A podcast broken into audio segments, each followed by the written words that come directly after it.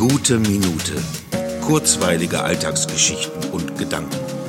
Mein Name ist Matthias Hecht und jetzt geht's auch schon los.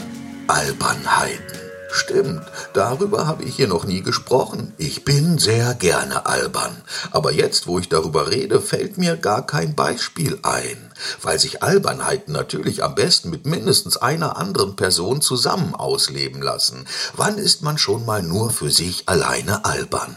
Aber eigentlich liebe ich diesen Zustand, wenn ein Wort das andere gibt, man nicht mehr aufhören kann zu lachen und irgendwann der Ausgangspunkt des Ganzen gar keine Rolle mehr spielt.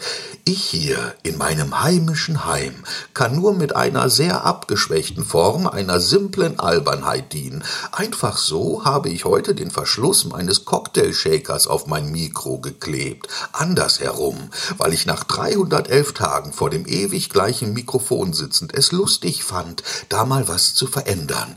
Und dann hört es sich auch noch so anders an. Also wirklich ganz anders.